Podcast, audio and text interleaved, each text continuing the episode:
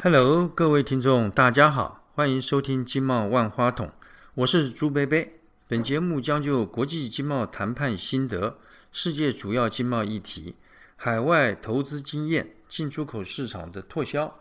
邀约驻外经贸商务官员、海外台商、学者专家。一起与我们聊聊，各位听众。上个礼拜呢，我们谈到台湾尾鱼产业的发展情形。那今天呢，我们来谈谈我们的远洋尾鱼业与国际渔业管理组织的互动情形，以及面临的哪些挑战。哎，总干事，那这个我们晓得哈，这个世界上现在为了这个渔业的这个永续经营嘛，在这个很多不同的海域哈。有许多所谓的渔业管理组织哈，那朱贝贝刚刚也有讲，就是 RFMOS，就是 Regional Fishery Management Organizations，像这个在中西太平洋哈有中西太平洋委员会 WCPFC，东太平洋有这个美洲热带尾鱼委员会，靠近墨西哥啦、美国这边的，就是所谓 IATTC 嘛，还有我们渔船作业非常多的印度洋尾鱼委员会 IOTC，还有在这澳洲这附附近啊。我们有南方黑尾保育委员会 （CCSBT），还有包括我们在大西洋，在欧洲方面啊，那也有这个国际大西洋呃委内保育委员会 （ICAT） 啊，等等等哈。那想请教一下，那这些国际组织哈，它主要功能是干什么的？那主要呢？都讨论些什么呃问题啊？因为朱贝贝晓得他们这些国际组织每一个组织哈，每一年大概都有上几十场甚至上百场的会议啊。那另外就是我们在这些的不同的海域哈，在这些不同的渔业管理组织之下哈，那大概都会得到呃，就是要为了获得这个配额嘛。每一年我们大概获配额总量大概是多少？那么另外呢，就是因为我们国家的政治地位哈。呃，比较敏感特殊哈，我们大概是用什么样的身份呢去参与这些活动？那用的是什么样的名称呢？请您呃给我们说明指教一下。好，是是是，谢谢朱贝贝。我们呃尾鱼业呢是其实在就是这几年呢，我们积极的在参与。那主要还是为了保护我们的那个配额。那配额是一种所谓的呃无形的一个资产啊，那也是我们的。重要的那个战略的一个物资，所以我们乐署在政院还有在立法院的一个支持之下，我们这几年也都很积极的在呃参与这些组织。那在我们这个台湾，呃，在一些外交有一些比较没有办法在呃国际舞台伸展的情形之下，这些国呃委内的国际组织是我们另外一个展现国力的一个舞台了哈。那我们传输最多的在印度洋这边哦。我们因为印度洋这个 IOTC 这个组织是属于联合国那个旗下的 FAO 的一个旗下的对。国际呃联合国粮农组织的一个一个所下面下属的一个组织。那你大家也都知道，我们不是联合国的会员，是是，所以我们在这个组织呃虽然传输很多，那但是因为我们在这边因为这个联合国的关系，我们没办法加加入这个组织成为呃会员，那甚至我们连观察员都不是。哦，我们每年都是以受邀专家哦，invited expert 的这个名义来去参与相关的会议。其实我们在印度洋的传输最多，是取货量最多的。虽然我们不是在这个组织当会员，那但是呃相关的一些科学资料的一些提供，还有一些呃呃纪律的一些遵守方面呢，我们都是做到最好的一程度。那甚至比那个会员国，像欧盟啊、日本啊。都还要拿到更高的分数哦，在这边有一些评比，那我们都是达到最好的一个分数，那那在这边当一个呃模范生，所以就算我们不是在这个地方有会员的资格，那其实我们其实做的比会员还要更好。那在其他，比方说大西洋的部分，那大西洋是一个最古老、最古老的一个呃国际组织，它是最先成立的哈。那在这边我们也是一样。也因为呃外交处境的关系，所以我们在这边呃目前已经是争取到呃那个合作非会员的地位。合作非会员是是是，那虽然不是正式会员了，那但是合作非会员他还是可以享有一些跟会员相同的权利，因为他不是联合国的旗下组织。那最近这几年，我们已经在积极在争取呃我们国家。呃，加入这个组织成为正式会员，因为目前是刚刚开始的一个阶段，那要由呃经过这个这个组织呃通过修约的这个过程呢，让这个组织能够台湾纳入这个组织当正式会员。哦，那目前也在努力当中。那至于在南方黑尾这个组织，那南方黑尾这个组织呢，呃，CCSBT 它只管一种鱼，就是南方黑尾这种鱼。那南方黑尾顾名就是南方的黑尾，那跟北方的黑尾是不一样。那个南方黑尾是属于南太南南半球的黑尾，所以我记得好像是北尾是黑尾，北尾叫做北半球叫黑尾，黑尾，叫做望城，那南半球叫做南方黑尾，黑尾，好像是多少纬度下的往南的，是。哦，那南方黑尾我们台语俗称叫油秤，因为它很油，它其实肉质非常好。那目前呢，我们台湾市面上，呃，因为月属的政策呃奖励，那规定我们每年要有两百吨的南方黑尾，要呃在台湾销售，那哦提供国人优质的那个生鱼片。是是那这个组织其实对我们还算呃友善啊，所以我们在这个组织有一些特别的安排。对那这个组织呃，我们不是会员，那也不是什么观察，我们是在这个组织的一个叫做延伸委员会的项下当会员。对，哦，那其实就是把呃原原始的委员会的功能呢架空了。呃，原生委员会是作为整个组织的一个决策单位，是。哦，而不是由委员会去做在所以所以做决策。这个呃，朱贝贝那个时候在呃澳洲工作的时候，我我就发觉哈、这是一个非常特殊的一个安排，就是说是是是。CCSBT 委这个呃南方黑委委员会，但是因为政治的原因呢，呃没有办法容纳台湾，那结果好像就是他们设立在 CCSBT 之下设了一个叫延伸委员会，好像叫做 Extended Committee，是不是是是。那他开大会的时候很有趣啊，我我曾经开过，就是说，呃，CCSBT 现在大会开始，然后主席马上宣布我们现在休会，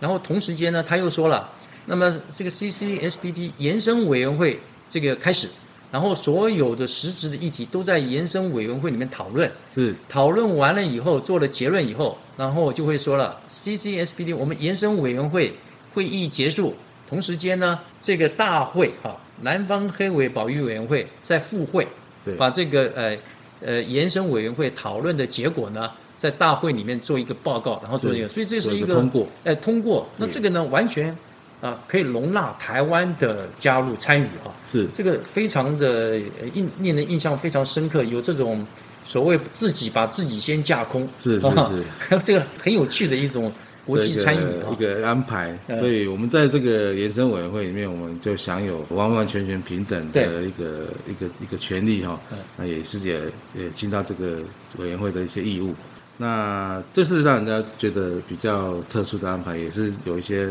这很有创意很有创意对，很有创意。这个就是我我记得那时候在呃台湾要申请入会的时候，其实呃日本在这个方面下了很多的功夫跟琢磨哦，那也考虑到台湾在国际组织的一些困难的处境，所以特别做了这样的一个安排。回到主题呢，我们还有太平洋，太平洋我们有总共有两个国际组织。那东边呢，我们叫东太平洋的一个组织，叫做呃美洲热带委类委员会。那这个组织呢，其实是呃，就是在刚朱贝贝讲的，在墨西哥这一边，我在东太。那这边的主要的目的还是一样有关到呃围网船的部分，那边有很多的围网船在捕捞到那个美国去当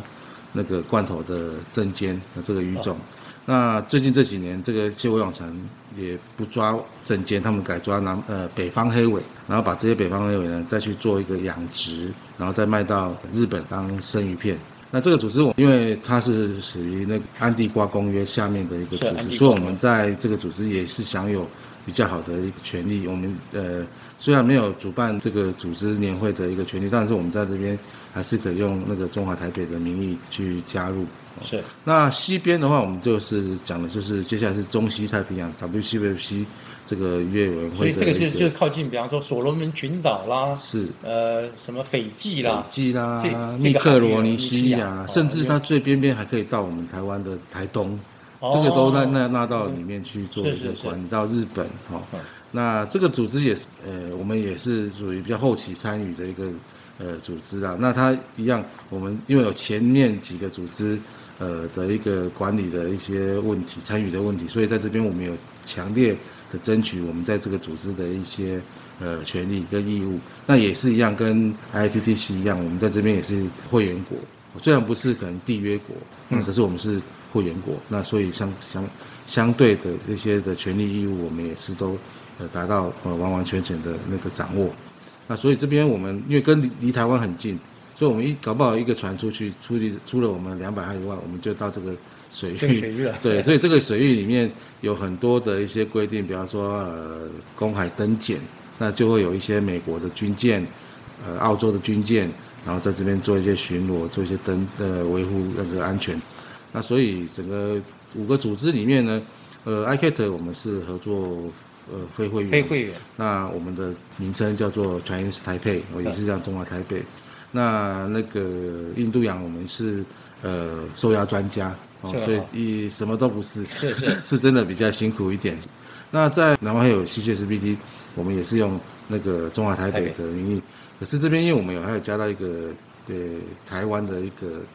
呃，名义在里面，因为中国不在这个组织里面，所以我们在这个组织，大部分的人在呃提出文件的时候，都是用台湾，对对，会用台湾的这个名义来来称呼我们。是。那其他两个组织，也就是呃 ITTC 跟 WCBC，我们是也是要用中华台北的名义来参加。呃哎，我们参加好像叫做呃捕鱼实体，是是是不是？好像叫做。因为捕鱼实体是在联合国海洋法公约里面被承认的一个一个一个实体，就是一个参与的一个一个一个对象。是，哦，对，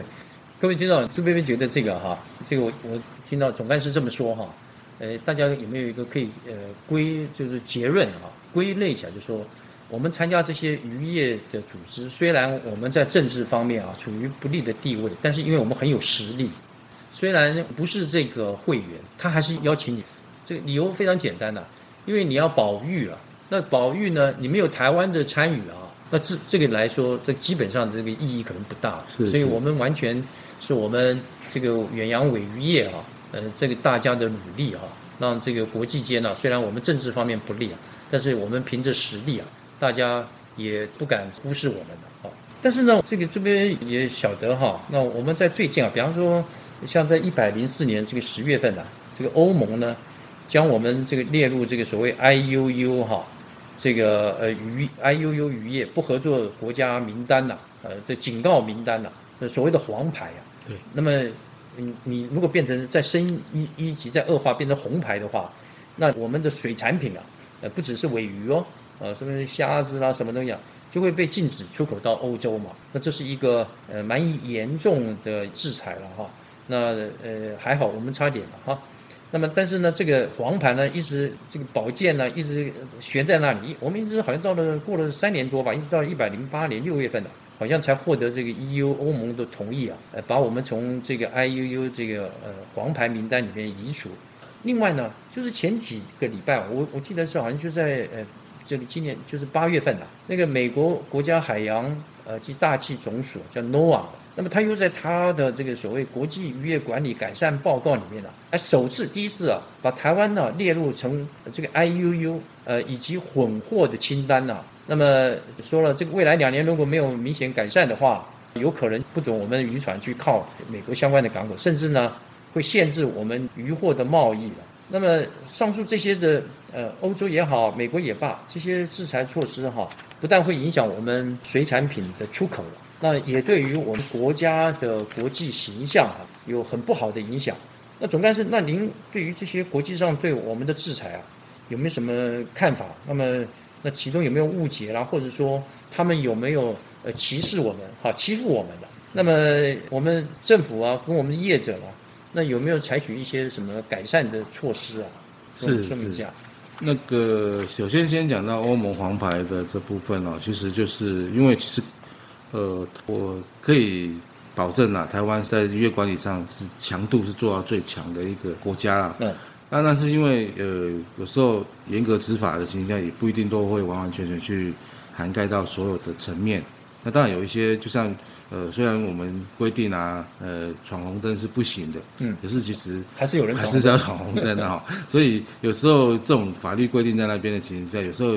海上的状况又比陆地上多，所以海上天气有一些状况突发状况多的时候，其实有时候是可真的考虑到渔船的安全或者什么，呃，会有一些违规的一个情形。欧盟会针对台湾来举这个红牌，其实也嗯黄牌，黄牌对吧对？黄牌的部分其实也是呃有一些背景的啦。那其实他在对黄牌台湾举黄牌之前，他也其实针对呃一些呃，假如说菲律宾啊、万纳杜啦，还有泰国啦、韩国啊，他们也也有做一些这样的类似的警告啦。这些国家其实后来也都在跟欧盟的一些资商之后，也都有陆陆续续就解除了这些黄牌的一个警告。那台湾的部分也是一样，因为在被黄那个欧盟举黄牌之后，呃，欧盟的执委会他们也很热心，其实他们也是想说要来帮台湾把这些问题给解决，哪些弱点的地方需要去做处理的，所以他们也在跟我们的立法院这边跟行政部门来做一些沟通。我们也在这样的情形下，呃，渔呃渔业署啊通过了个远洋渔业条例这个法律，里面规范了一些呃以往的一些弱点的地方，比方说海上的一些呃转载啦、呃卸鱼啦、港口的卸鱼啦，然后还有一些船的那个作业哦的一些呃规范，那就加强了。那加强的部分呢，它也用了一些比较比较强硬的态度，就是它把那个罚则也做了很大幅的调整。比方说，以往可能你犯了一个错，他可能罚你个三万块、五万块的一个罚款，可是现在的罚款后来呃用远洋条例来适应适用之后，他罚款呃他就按照你的船位的吨数去做一个一个一个罚款。那一般的违规的话，那五十万起跳。哦，以往是五万，可能现在就改五十万。那如果重大违规的话呢？呃，看如果工会的船是一百吨以上的船，那可能就是四百万起跳。哇，那如果是五百吨以上的船，是六百万起跳。所以你被抓过，抓了一回，我看你这个趟这这个作业白做了。是是是，搞不好，呃，这一个船它到目前为止所累积下来的这些利益，啊，也都呃化为乌有了。而且它除了罚这个罚款之外呢，它其实你如果说呃呃你不遵守尾鱼的这个配额制制度，那你超捕了，那你针对你超捕的部分呢，它还会追加你一个所谓所谓的不法利得的罚款。哦，哦，那真的很严格。那这是针对船东，那船长是叫做从业人，他也会针对从业人的部分，呃，处以五分之一的罚款。哦，啊，所以如果呃渔船公司被罚五十万，那这个船长船长要罚十万块。是是，是，那如果他被罚六百万，那船长船长不要干一百二十万的 罚款。所以其实用这个重罚来贺阻的一个的作用，那其实呃统计到目前为止，其实这种所谓的重大违规的形式是呃很少了，大概一年大概呃三五件左右，那其实也就很多，因为大家知道了，在陆地上最重的可能是酒驾。嗯哦，他可能罚个什么一二十万嗯，可是其实我们呃渔船呢，你只要少少小小的一个呃不小心呃忘记交了一个什么通报表，就是五十万起跳。哎所以对我们的，我觉得业呃这是我们业者啊，就对政府比较不谅解的一个地方。所以现在红牌已经就是等于我们呃为了这个呃欧盟保育的这个目的，那我们在执法面跟立法面也都非常的配合，所以欧盟在一百零八年就把对把我们解从解除了。黄黄牌里面解除了。然后是。你也有讲一个，就是这个我们在一百呃零四年被列成黄牌，其实呃被列成黄牌的，还不止我们 B 国哦，呃当然当然是不是？是所以这个呃，比方泰国、全世界都都有很多国家都被列到里面去。起先起先我以为说，哎呦，这个好像只有我们台湾那真糟糕，原来这个其他国家也有相同的这个呃遭遇了哈。是是是，只是我们台湾可能配合的比较好啊，我我们比较认真。就算是一百零八年六月已经解除了这个所谓的黄牌的警告啊，那但是这个因为远洋条远洋渔业条例这个这个规定，对还是法律也在那里还是持续在这边，是是所以我们记者还是会比较谨慎啊，还是比较专注在所谓的守法的这个部分上。对对是。刚刚是讲到欧盟黄牌的部分啊，那因为最近的也发生了刚刚朱贝贝讲的那个 NOAA 的那个问题哈、那其实那个问题，其实感觉上我们跟渔业署这边也有联系这个问题的发生的一个状况，感觉上是有一点误解的情形，因为其中也掺掺杂着一些呃 NGO 团体的一些意见在里面呢、所以是不是因为这样的关系，让美国去判呃，根据我们从乐署那边得到的一个讯息哦，其实美国主要的目的还是要在国际组织推动一些那决议案的通过。但是因为这最近这几年好像就比较没有那么顺利了，包括了呃他讲的那个海龟的那个问题。那海龟在呃大西洋的那个组 ICAT 这个组织里面呢，它有一些提案就是有关要保护海龟，包括了呃禁止使用鱿鱼饵啊，包括禁那个使用呃大型呃圆形钩的这些呃措施。那其实呃台湾在十几年前呢，我们有跟美国的那科学家。也有共同的去呃，在我们工会的一艘会员船上面实施过这样的一个试验。试验。那其实当时的那个实验成果非常的好，也成功的得到了一些报告，那也让业者得到了一些利益。所以，我们回想到这个部分，其实我们对于美国这次的指控感到很不可思议了，因为其实我们其实跟他都已经实际上也操呃参与过参呃操作过。呃，乐署目前正在跟美国对在澄清当中，在澄清当中。那至于可能 I U U 的部分，可能是指的是鲨鱼的歌鳍栖身的。那其实这部分我们也没有得到被指控的那渔船的名单。那如他只讲说大约有呃十几艘船有在这个名单里面，他只是。但是美国那边也没有正式提出说这些船的名单。一旦美国有提出渔船名单的话，我相信我们的政府也会针对这些渔船再进行更进一步的调查。那在调查结果还没有出来之前，就直接宣布台湾是呃 I U U 不合作国家的这个指控，我觉得是有一点呃过分的了哈。所以这部分还需要后续再看看有什么进展。所以这个里面可能需要我们呃渔业署啊，跟相关的政府单位啊，跟美方再进一步的澄清跟沟通当中了。因为你对我们的指控哈，呃口说无凭啊，你要拿出确实的证据嘛，对不对？对，是的。朱薇薇记得啊，好多年前啊，美国就通过有一个法律哈，就是要保护那个海龟。它当时呢是规定那个捕虾子的那个渔网啊，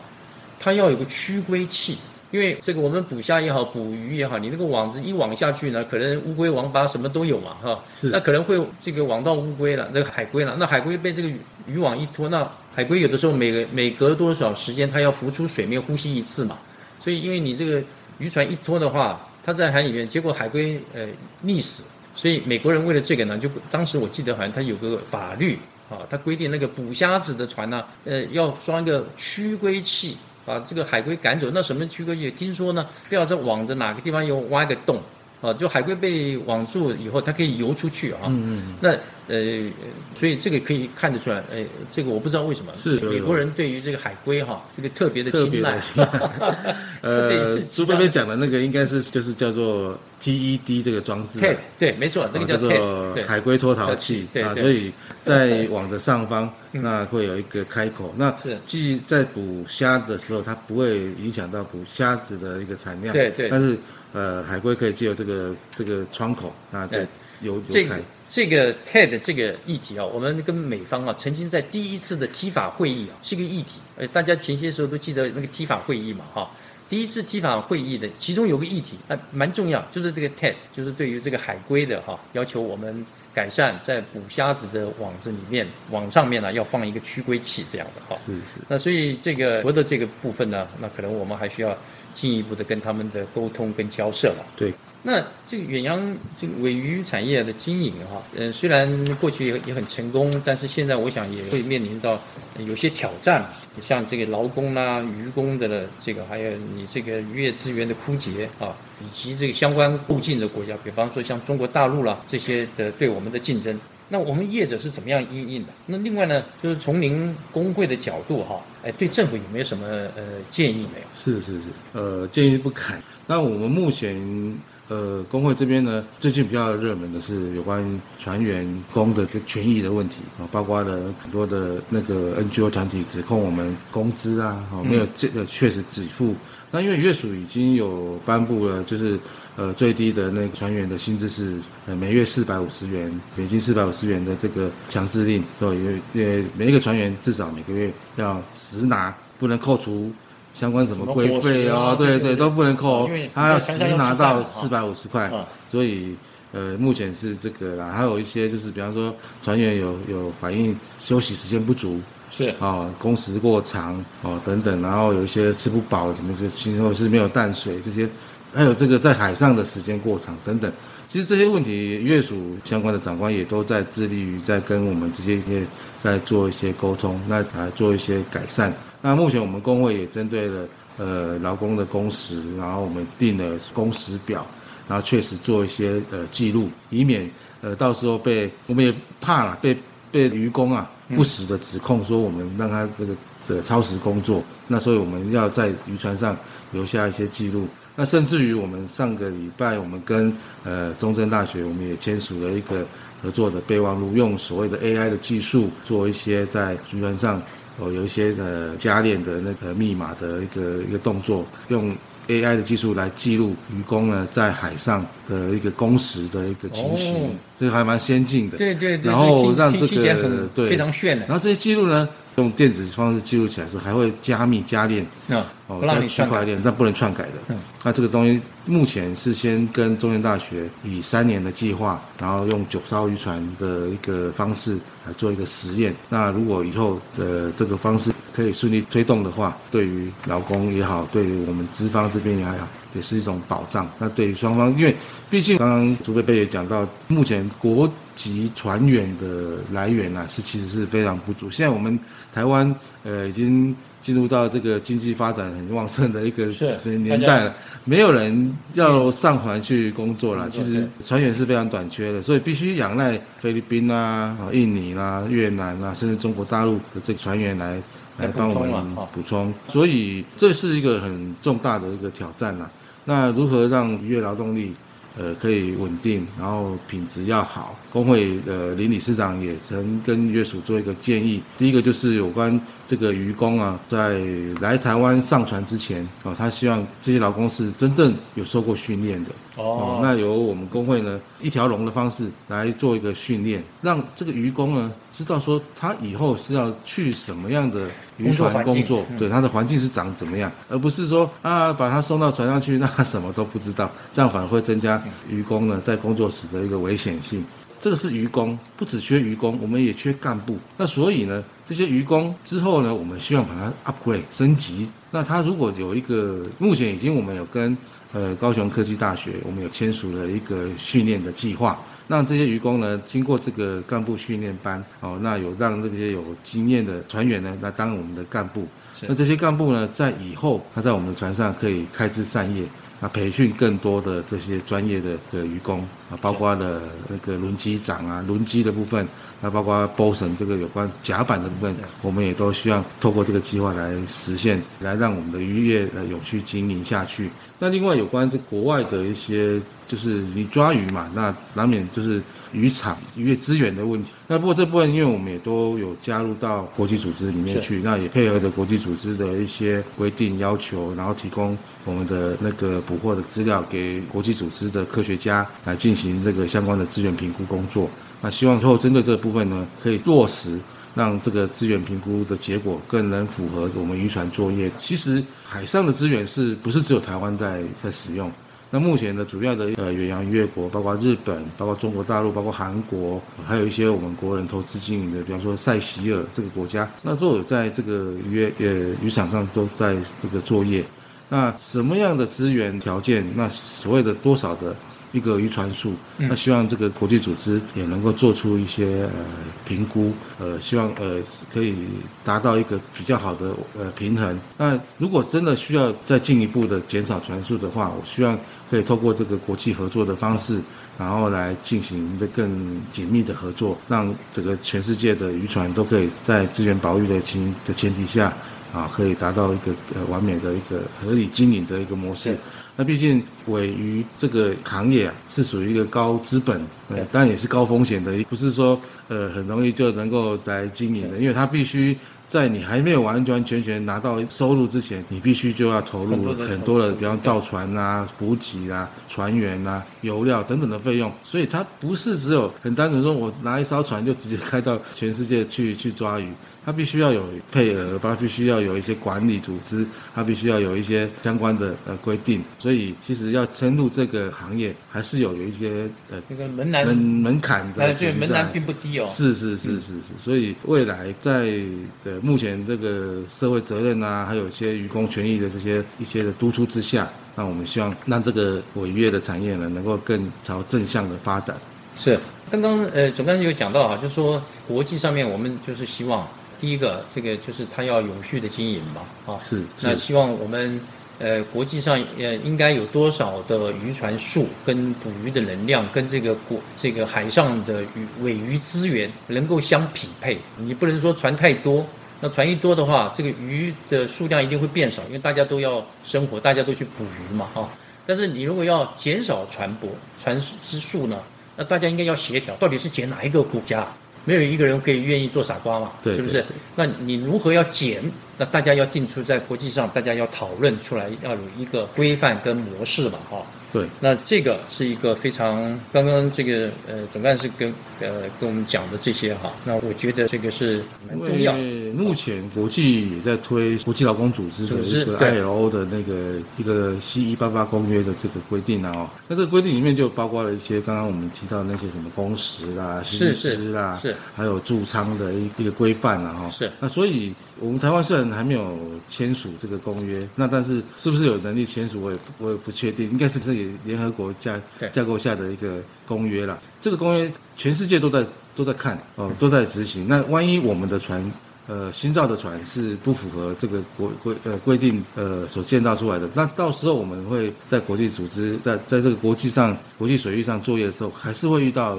相同的一些问题。没错，虽然我们不是呃会员国、签约国，但还是得要遵守遵守这个规定哎。这个啊，所以我们也是希望呃渔业署呃可以帮我们呃设计出呃符合可以符合这个 ILO C 八八公约的一个呃船型哦，让这个渔船能够汰旧换新。那也希望说，刚刚我们提到的呃，如果国际呃合作呃进行这个国际检船的时候，那呃渔业署还能够再继续呃提供呃相关的那个资金哦是。来做一个补贴，让这个比较有危险性的呃老旧的小型的渔船呢作为减船的。是的确哈，因为你鱼要抓哈，呃要发财，那同时间呢，你对于渔业从业人员，就是是。呃渔船的船员的这生活的条件哈，也必须要顾及得到了。对所以国际上就会有这些的规范跟公约出来了哈。是是那呃，各位听众啊，那朱贝贝非常感谢啊，李总干事给我们详细的说明了，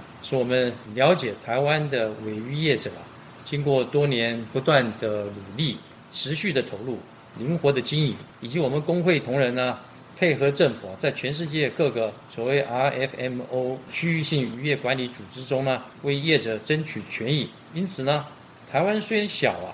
哎，却能够建立一支高效的捕捞船队啊。哎，我们的实力啊，在全世界的水产贸易界啊，举足轻重，大家是没有办法忽视我们。这种呢，也可以算是一种啊，真正的台湾之光了。但是呢，呃，远洋尾鱼这捕捞啊，是一种就像总干事刚刚讲，是一种资本密集，这风险性大，国际化程度啊很高的产业啊，它的进入的门槛呢，呃，并不低的。而且呢，为了海洋这个尾鱼资源的保育啊，那么对于各种国际上的规范呢，啊，我们也都应该要确实的遵守。如此呢，大概也才能够永续经营发展，是不是？好是是是，最后呢，我朱贝贝再次感谢李总干事哈今天的分享，那么并祝我们台湾区尾鱼工会啊，贵物昌隆，渔获丰收满载。李总干事健康快乐，万事如意了。谢谢朱贝贝是，那我们今天下课喽，大家再见。呃，大家再见，好好，拜拜，拜拜